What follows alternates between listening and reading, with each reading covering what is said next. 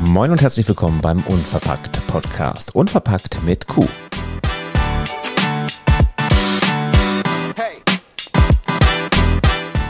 Das ist unsere erste Smalltalk-Folge, unsere erste Smalltalk-Episode.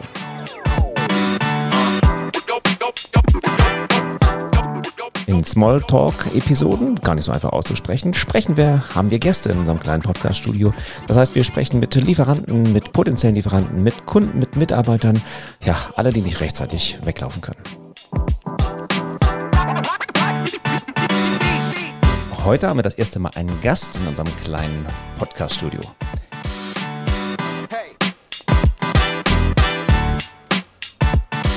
Wir alle sind ganz fürchterlich aufgeregt, hoffen, dass es mit der Technik funktioniert und äh, sind ganz gespannt.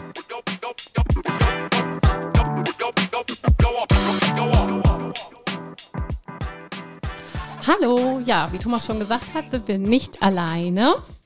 Wir haben nämlich Besuch heute und zwar von Wiebke. Bei uns in der Familie auch ganz liebevoll unsere Honigwiebke genannt, denn ähm, Wiebke und ich kennen uns schon ziemlich lange durch meinen Hauptjob als Pilates-Trainerin. Aber Biene hat ein, äh, Biene, ja, das habe ich schon fast verraten. Wiebke hat ein tolles Hobby entwickelt und beschäftigt sich jetzt mit Bienen. Und deswegen ist sie für uns auch ganz interessant. Hallo Thomas, hallo Tamara. Ich freue mich, dass ich bei euch sein darf. Schön, dass du da bist. Schön, dass du da bist. Das Thema, worum es heute geht, ist einmal ja dein Hobby, die Bienen. Und wie wir das jetzt mit unverpackt zusammenbringen wollen. Das ist natürlich eine spannende Idee, denn Bienen machen ja Honig. So, und in diesem Fall Quickborner Honig. Und jetzt eigentlich mal du die erste Frage, wie bist du darauf gekommen, dich mit Bienen zu beschäftigen? Ja, Bienen beschäftigen mich schon lange. Meine Uroma hatte Bienenvölker, obwohl ich das nie live erlebt habe, aber mein Vater ist da eigentlich aufgewachsen und hat das irgendwo mir wahrscheinlich mitgegeben, diese Faszination, dass ich das irgendwann in meinem Leben mal machen wollte, dass ich selber Imkerin werden wollte, selber Bienen halten wollte. Und so habe ich das immer ein bisschen verfolgt und irgendwann vor fünf Jahren hat das sich so ergeben. Es war einfach wahrscheinlich Fügung und Schicksal, ähm, dass ich beim Sport jemanden kennenlernte, die auf einmal fragte, möchte jemand Honig kaufen? Und sich dann rausstellte, sie hat selber Bienen. Dann lernte ich ihren Bienenpaten. Man hat als Bienen, als Imkeranfänger jemanden, der einen unterstützt, Andreas kennen. Andreas macht das seit über 40 Jahren. Er stellte sich zufällig raus, dass er aus dem gleichen Heimat, aus der gleichen Heimatstadt wie ich kommt, auf der gleichen Schule war. Das haben wir aber alles erst im Nachhinein festgestellt. Und ähm, Andreas hatte dann auch einen Standort von der Stadt Quickborn für uns gleich an der Hand, auf dem wir jetzt heute zu dritt mit drei Imkern gemeinsam stehen und unsere Bienen stehen haben das, das finde ich jetzt gerade ganz spannend. Also man kriegt einen Standort zugewiesen. Das ist so wie bei, bei Apotheken, dass die sich nicht zu eng aufeinander sein dürfen. Oder ähm, ich wusste gar nicht, dass die Stadt da mit ein Mitspracherecht hat. Die hat auch kein Mitspracherecht. Grundsätzlich darf man Bienen aufstellen, wo man will. Also es gibt ganz wenige Ausnahmen, dass das irgendwo eingeschränkt ist, aber eigentlich darf sich die jeder hinstellen, wo er will. Mhm. Ja, aber man kann sich eben darum bemühen und es gibt in unserem Fall einen guten Standort. Das ist eine Streuobstwiese, die der Stadt als Ausgleichsfläche gehört, ist ah, okay. eingezäunt und äh, bot sich einfach an und ist ideal für unsere Bienen. Und dann pachten wir diese jetzt für einen symbolischen Beitrag im Jahr und dürfen die Bienen da halten. Ich war ja neulich bei dir und äh, war total begeistert, weil du dein, also einen Bienenstock ja auf deinem Schuppendach hast. Sieht aus wie so ein kleiner Schornstein, sehr, sehr putzig und auch sehr hübsch gemacht. Ähm, also haben da auch Menschen Angst? Also ich habe jetzt keine Angst vor Bienen, aber wenn so Gäste zu dir kommen oder so, denken die vielleicht so, oh, Bienen? Wir hatten selber Respekt, bevor die bei uns in den Garten gekommen sind. Die sind erst letztes Jahr in den Garten eingezogen. Wir haben auch ein kleineres Kind, die größere würde protestieren, wenn ich jetzt sage, sie ist auch noch klein. ähm, die stehen relativ hoch, die stehen eben auf dem Gartenhaus schon in Flughöhe quasi und wir merken sie unten so gut wie gar nicht. Bienen sind auch nicht so wie Wespen, dass sie jetzt auf den Kuchentisch fliegen oder beim Grillen was abhaben wollen, sondern die konzentrieren sich eigentlich auf das, was sie so an, am Angebot an Pollen im Umfeld oder an Nektar im Umfeld finden und sind nicht wie die Wespen dann ständig in der Nähe. Bist du schon mal gestochen worden? Natürlich. Ja, das gehört dazu. Also, das gehört dazu. Das heißt, du bist auch nicht allergisch gegen Bienen, hast du da auf diese Weise auch festgestellt? Es gibt auch Imker, die allergisch sind. Mhm. äh, oder die auch eine Allergie entwickeln. Ich habe das auch im Vorfeld tatsächlich testen lassen. Okay. Aber sie trägt ja auch so einen kompletten Anzug. Also Ja. ich habe sie auch so gefragt, ob sie wirklich so einen weißen, so einen Anzug anzieht und so, Ja. wuh, wuh, so Moonwalk, ne, so wie so ein Mondmensch irgendwie über ihr Feld läuft und so. Also, ähm, Rauchst du auch dabei? Ich hatte, also ich- vielleicht ist es nur die Karikatur eines Imkers oder einer Imkerin, aber hat man so eine beruhigende Bienenpfeife? Ja, aber heutzutage nicht mehr als Pfeife, sondern als Smoker. Okay. eine Pumpe in der Hand, Ja, wo du ja. aber auch wirklich Rauch erzeugst. Das beruhigt die Bienen. ah, Wobei, es gibt auch andere Meinungen, es täuscht ja eigentlich den Waldbrand vor und dadurch ziehen die sich zurück und äh, tanken Vorräte, essen Honig Okay. und sind dann beschäftigt. Also ich bin auch nicht so ganz überzeugt, ob sie wirklich beruhigt, aber für mich wird es dann etwas angenehmer. kommt drauf an, was du da drin hast, vielleicht. ne? Ja. Ja, sehr spannend. Aber wie kam es denn dazu, dass du jetzt gesagt hast, ich mache jetzt auch Honig daraus? Also ich meine, wenn man so Bienen schützen möchte oder Bienen sich erstmal anschafft, also das ist so diese, diese Imkerleidenschaft auch für dich einfach, ja, ich will das machen, ich habe da irgendwie Lust zu und ja, das ist, auch, das ist ein tolles Vorleben auch für die Kinder. Genau, das Naturverbundenheit, das gehört alles dazu, das so mitzuerleben. Man nimmt die Natur auch viel intensiver wahr, das ganze Umfeld, was gerade blüht, was so passiert, was für Auswirkungen das auch hat, mein Handeln. Und letztendlich gehört Honigmachen dazu. Also man kann gar nicht darauf verzichten. Ich mache mir auch viele Gedanken, dass das alles bienennah gemacht wird und auch für die Bienen eben ein, ja, ein angenehmes ähm, Handeln ist. Man kann aber den Honig nicht einfach drin lassen. Man kann auch die Bienen nicht einfach da stehen lassen, sondern man muss sie unterstützen, man muss sie auch behandeln gegen eine Varroa-Milbe, die es seit den 70er Jahren eben in Europa oder in Deutschland auch gibt. Und man muss den Honig auch entnehmen und füttert dann im Spätsommer mit Zuckerlösung auf. Okay, das heißt also, du bist äh, auch, auch so eine Art Bienenpatin, Bienenmama oder wie auch immer. Also das ist schon, schon wichtig, dass, dass sie dich hätten, sonst wäre das wahrscheinlich gar kein so großer Schwarm und äh, würden wir auch ja, bei dir nicht bleiben. Ne? Wobei ich neulich eine lustige Geschichte gehört habe, als ich äh, mit meiner äh, Frau, meine Frau in der Küche traf und sie sagte, nee, Wiebke kann gerade nicht, weil sie muss die Bienen einfangen wieder. Das heißt also, so manchmal sind sie auch weg. Genau. nicht der, der, das ganze Volk, aber der natürliche Trieb ist ja nicht nur, dass sie Honig für den Winter sammeln und erzeugen, sondern dass sie sich vermehren. Und um sich zu vermehren, züchten sie eben Königin nach. Und dann geht die alte Königin mit einem Großteil des Volks aus dem Bienenstock, aus diesem Holzkasten oder im Norden sind es leider auch viel Styroporkästen, raus an einem sonnigen Vormittag meistens. Dann fliegen 40.000 Bienen in so einer riesen Wolke irgendwo hin und sammeln sich erstmal in der Nähe von dem alten Stock irgendwo im Baum. Okay. Ja, das Foto sah beeindruckend aus. Also das wirklich, man muss ja genau hingucken, was das ist, aber man sah wirklich so ganz viele von diesen, wie sie sich an, den, an, die, an die Baumstamm klammerten quasi und da Genau. halt, ja, versteckt, verstecken eigentlich, ne? Ja, sie Oder- bilden dann eine Traube um Genau. ihre Königin rum und dann fliegen so einzelne Sucherbienen und suchen eben nach dem perfekten neuen Zuhause, was sie aber eigentlich hier nicht mehr finden. Und vor allen Dingen eben aufgrund dieser Varroa, gegen die man sie als Imker mehrfach nach der Honigernte und im Winter behandeln muss, können sie eigentlich frei nicht überleben. Okay. Ui. Das klang jetzt so ein bisschen schon mit ein bisschen Wehmut, dass sie das nicht mehr können. Sie können hier nicht mehr überleben, sagtest du? Also wenn, wenn sie jetzt keine menschliche Unterstützung haben, können Bienen schwierig, vielleicht sogar gar nicht überleben. Genau.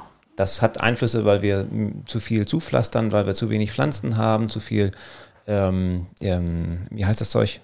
Gegen die Bienen, also gegen Pestizide? Pestizide, Ja, das war ja. das Wort, genau, ja. Ja. Ähm, das ist so die Ursache? Genau, die Ursache ist zum einen das Angebot, dass es nicht ausreichend Tracht gibt. Es gibt gerade zwischen Frühtracht und äh, Spättracht, also so irgendwie jetzt auch in dieser Zeit zu wenig. Ähm, und auch im Winter, im Frühling muss man teilweise dafür sorgen, dass genug Futter da ist. Das muss man nur eigentlich schon vor dem Winter gemacht haben, sonst wird es schon irgendwann schwierig. Okay. Und ganz entscheidend ist diese Varroa-Milbe, die sich eben in der Brut vermehrt und die Biene schwächt und das Immunsystem der Biene schwächt und dafür für Krankheiten anfälliger macht. Und wenn man da nicht gegen behandelt, dann würde die Biene zugrunde gehen. Ja, ich weiß, dass es mir letztes Jahr zum Beispiel so einen, so einen Brief irgendwie geschickt per, per WhatsApp ähm, mit von eurem Im- Imkerverein, glaube ich, ne, mit dieser Achtung und irgendeine Bienenkrankheit geht rum und so. Das ist noch eine andere Bienenkrankheit. Ah, okay. Das ist die amerikanische Faulbrut. Oh. Das ist auch eine sehr gefürchtete bakterielle Erkrankung, aber da gibt es jetzt auch gerade wieder in Emshorn einen Fall. Dann wird vom Veterinäramt auch ein Sperrgebiet ausgerufen. Dann dürfen keine Bienen rein und raus aus diesem Gebiet transportiert werden. Und man muss eine aufwendige Sanierung machen der Völker. Das habe ich zum Glück noch nicht mitgemacht und miterleben müssen. Äh, Das hängt vielleicht auch damit zusammen, dass es mehr wird, weil immer mehr Leute imkern und sich gar nicht intensiv dann noch genug damit beschäftigen.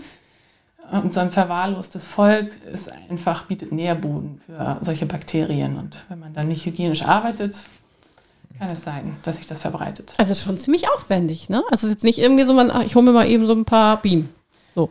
Genau, es gehört schon einiges an Know-how dazu und es ist auch wahnsinnig hilfreich, diese Erfahrungen von Andreas, die ich einfach an der Seite habe und die ersten Jahre ganz viel genutzt habe, weil man guckt, wöchentlich, gerade jetzt in dieser Zeit, im Frühsommer da rein, weil dieser Schwarmtrieb ja da ist.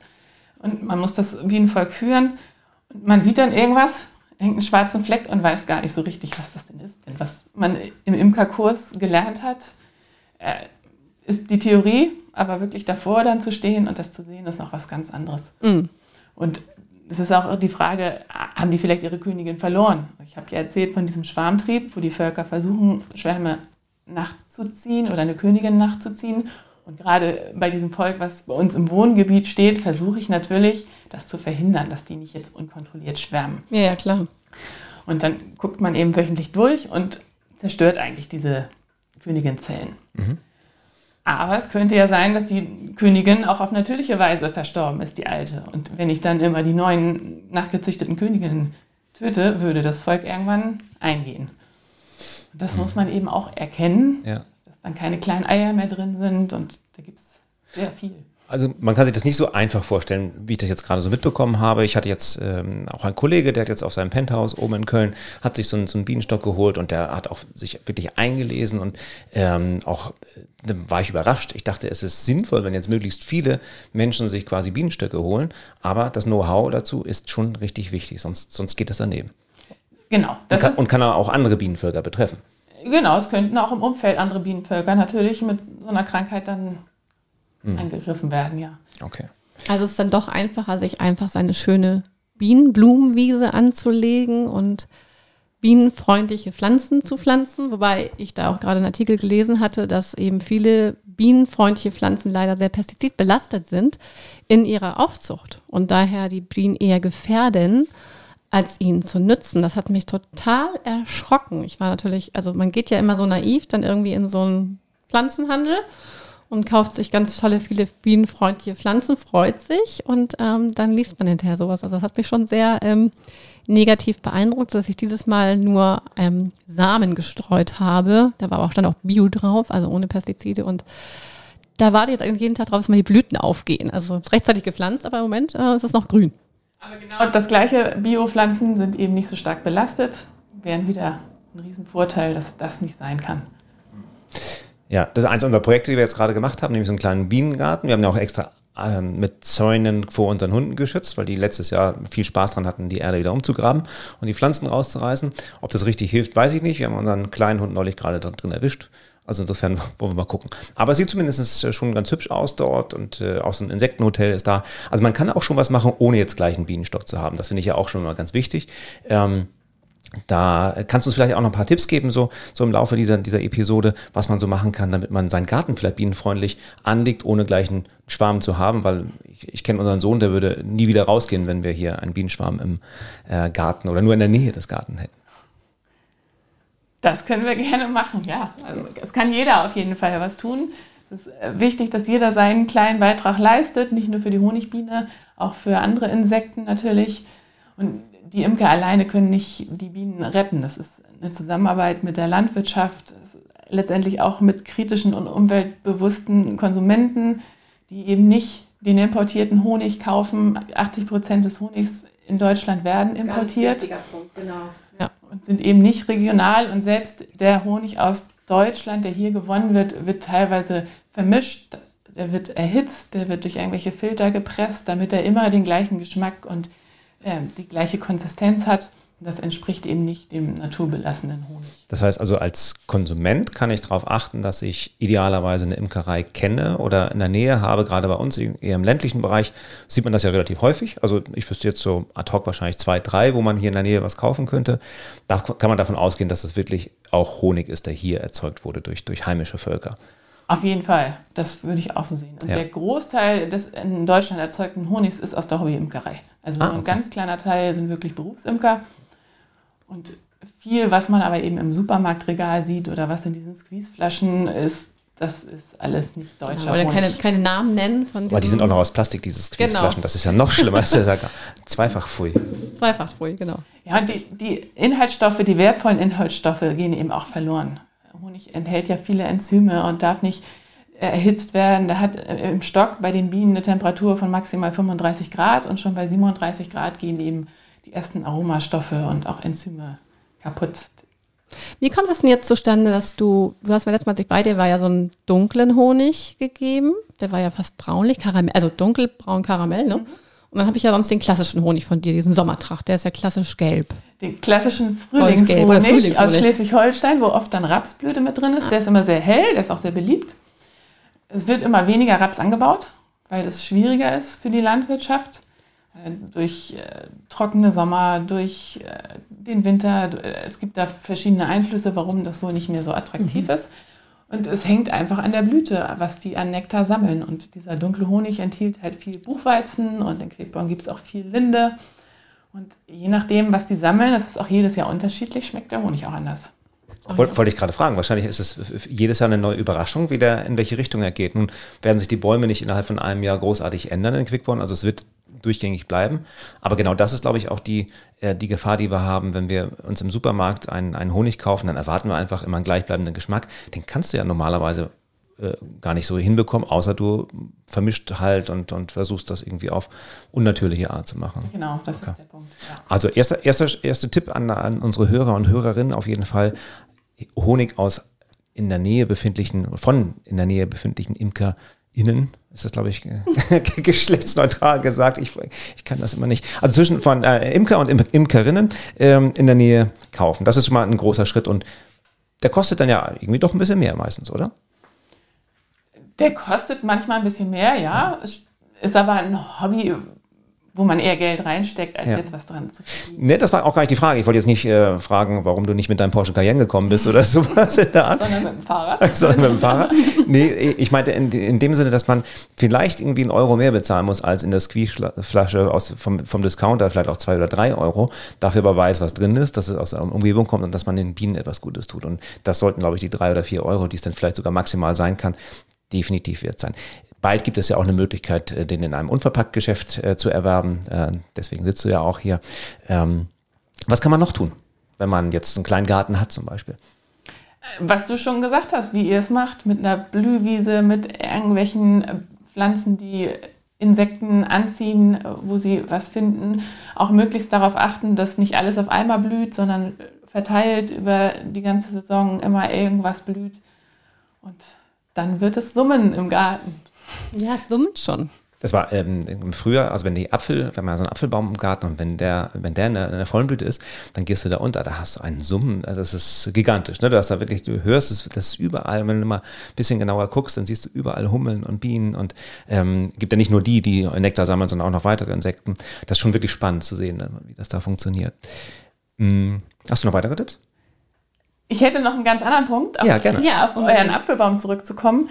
Man sieht auch die Ergebnisse. Wir brauchen Insekten, damit wir Nahrungsmittel haben. Viele Pflanzen, Obst und Gemüse müssen einfach bestäubt werden. Und es gibt in China Regionen, da müssen das die Menschen erledigen, aber die können es bei Weitem nicht so gut. Die klettern dann da auf Leitern und machen mit dem Pinsel da irgendwie die Arbeit der Bienen, Weil, weil es da keine Bienen mehr gibt? weil es da keine Bienen mehr gibt. Schrecklich. Und da sollten wir alle dran arbeiten, dass wir das verhindern, dass wir nicht dahin kommen und e- eben eine ähnliche Situation Ja. hier vorfinden.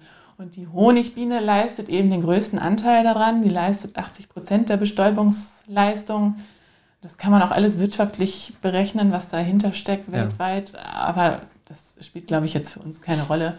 Ja, aber nicht umsonst ist der Aufruf ja auch schon seit mehreren Jahren da, ne? dass wir die Bienen schützen, dass wir was für die Bienen tun und selbst findet man ja oft kleine Pflanzideen für Balkone, für, also auch für Menschen, die jetzt keinen großen Garten haben, auf den Terrassen, auf dem Balkon, einfach blumenfreundliche oder insektenfreundliche Pflanzen zu pflanzen auch. Ne? Genau. Also, und die sehen ja auch hübsch aus. Also Ja, und letztendlich auch an die Kommunen oder an Ha- Hausbauer, wenn sie einen Garten neu anlegen. Es hilft nicht die Koniferenhecke, die es überall zu sehen gibt. Und es hilft nicht der Steingarten, ganz im Gegenteil. Da kann Nee. man vielleicht die habe gerade gelesen, dass irgendwo auch, genau, dass die Schottergärten verboten worden ja. sind. Ich ja. weiß jetzt nicht mehr, wo das war, aber irgendwo in einer, wurde in einer Stadt werden Schottergärten verboten. Das finde ich auch sehr vernünftig.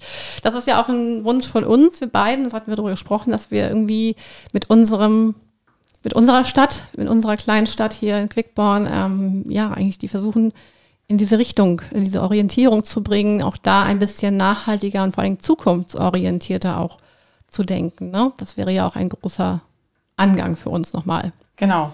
Da lässt sich einiges noch tun hier in unserer Stadt. Ihr hattet sie ja schon genannt in Quickborn. Und vielleicht können wir ja was bewegen. Ich habe neulich mal etwas gelesen und habe es jetzt aber leider in der Recherche vorher nicht, nicht, nicht mehr rausgesucht, dass wir gar nicht mehr so viel Zeit haben, wenn keine Bienen mehr da sind. Dann wird relativ schnell auch für uns hier ähm, das, das Ende sein. Ähm, Klar, wenn wir dann auf die Leiter steigen und selber bestäuben, dann kriegen wir es noch wieder hin, aber das ist ja äh, ein, ein, ein Wahnsinn dann. Und äh, mit so einfachen Mitteln ist da was zu machen, Verzicht auf Pestizide, irgendwie was, was wir jetzt nicht beeinflussen können, doch vielleicht durch, unser, durch unsere Stimme durch irgendwie bei Wahlen. Kaufverhalten, durch genau. unser Kaufverhalten, Kaufverhalten. richtig. Mhm. Ja, also ich glaube, da gibt es echt eine ne Menge Möglichkeiten, was man da machen kann. Ich sehe, du hast ein schönes Buch mitgebracht und äh, bist ja auch so unsere Bienenexpertin.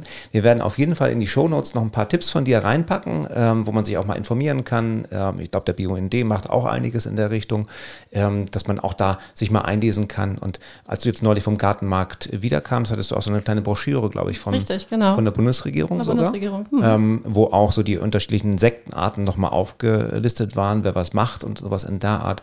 Und das finde ich natürlich klasse, dass Gartenmärkte das mittlerweile auch verteilen. Dann.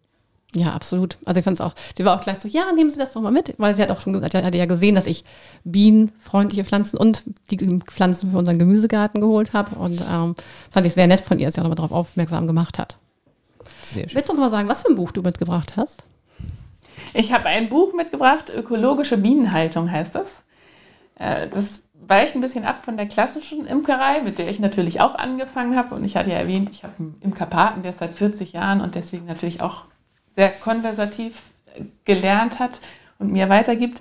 Und ich beschäftige mich immer mehr damit, was auch der Unterschied ist, dass es eben nicht um die klassische Honiggewinnung geht. Es gibt heutzutage immer mehr Imker, die das ja neu anfangen, das Hobby, und den meisten geht es nicht mehr um die reine Honiggewinnung, sondern eben einen Beitrag zu leisten, was für die Insekten zu tun, auch sehr faszinierend. Da haben wir ja schon drüber gesprochen, was so in so einem Bienenvolk eigentlich passiert. Und wir wissen immer noch nicht, warum eigentlich genau was passiert.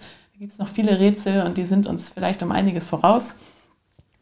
Und die ökologische Bienenhaltung beschäftigt sich eben auch mit so Themen wie Wachskreislauf. Äh, die äh, Bienen dürfen selber die Waben bauen, sonst äh, hängt man eben Mittelwände aus Wachs da ein, damit sie es leichter haben. Aber theoretisch würde man auch Schadstoffe oder irgendwelche Medikamente, die es früher gab, irgendwelche Sachen, die man gegen die Varroa-Milbe genutzt hat, würde sich über den Wachskreislauf immer weiter verteilen.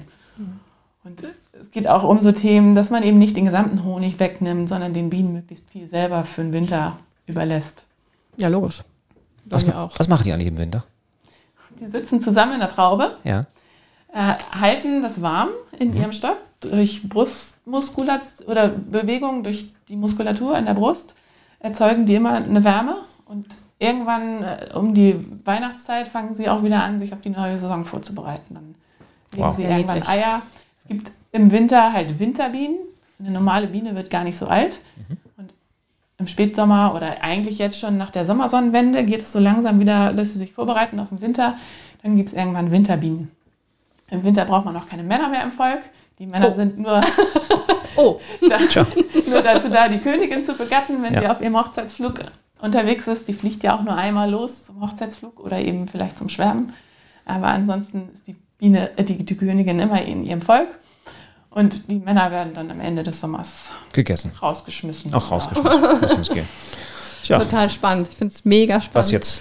Das, nicht das mit den Männern, sondern mit den Bienen allgemein. Und ich finde das, also find das super. Also ich, ja, also ich finde es toll, dass du dich dafür begeisterst und dass ihr halt hier in Quickborn ja auch schon, also ihr seid ja nicht zu dritt, aber es gibt ja heute auch noch ein paar mehr. Genau. Das finde ich auf jeden Fall super sinnvoll. Eine kleine Geschichte gibt es noch, und das fand ich damals so lustig, als Wiebke gesagt hat, sie bekommt heute eine neue Königin per Post. Da war ich, ähm, erzählst du das noch einmal, weil ich fand es so lustig. Ja, es gibt halt die Situation, dass die Königin weg ist und wenn man viele Völker hat, hat man meistens die Chance, irgendwo selber was nachzuzüchten. Oder die Bienen, wenn sie dann frische Eier haben, können auch selber eine gewisse Zeit eine Königin nachzüchten oder man entnimmt was aus einem anderen Volk. Aber in dem Fall hatte das alles nicht geklappt und sie hatten das nicht akzeptiert. Und dann habe ich eine bei einem Bienenkönigzüchter bestellt aus Bad Segeberg. Und die Bienen, ich weiß nicht, ob sie es toll finden, aber die werden wirklich in einem Briefumschlag mit so ein paar Begleitbienen in einem kleinen Käfig mit Futter verschickt und dann kam der Brief an und ich habe zugesehen, dass ich den schnell aus dem heißen Briefkasten kriege und die Biene dann zusetzen konnte dem Volk. Einmal hat es nicht geklappt, einmal hat es geklappt. Ja, fand ich total. Ja. Bienen per Bienen Post. per Post, ja, genau. Bienenkönige per Post. Klasse. Ja, Wunderbar. super. Liebe Wiebke, das war extrem spannend. Ich fand, ähm, es hat mir mal wieder ganz neuen Einblick gegeben, was Bienen wirklich für tolle Wesen sind, wie, wie sehr wir sie brauchen. Ähm, ich freue mich, dass du äh, mit, mit deinen Bienen äh, dann auch bei uns im Unverpacktladen sein wirst und äh, da, dazu dann später noch mehr. Insofern erstmal vielen Dank, schön, dass du da warst. Vielen, Vielen Dank. Dank, ja. Hat sehr viel Sehr Spaß schön. gemacht. Der erste Podcast von mir. Ja. Gast bei euch. Perfekt und professionell. An alle anderen, schaltet auch das nächste Mal wieder ein, wenn es heißt, äh, der Unverpackt Podcast, äh, Unverpackt mit Q. Und äh, dann freuen wir uns auf viele weitere Episoden. Vielen Dank.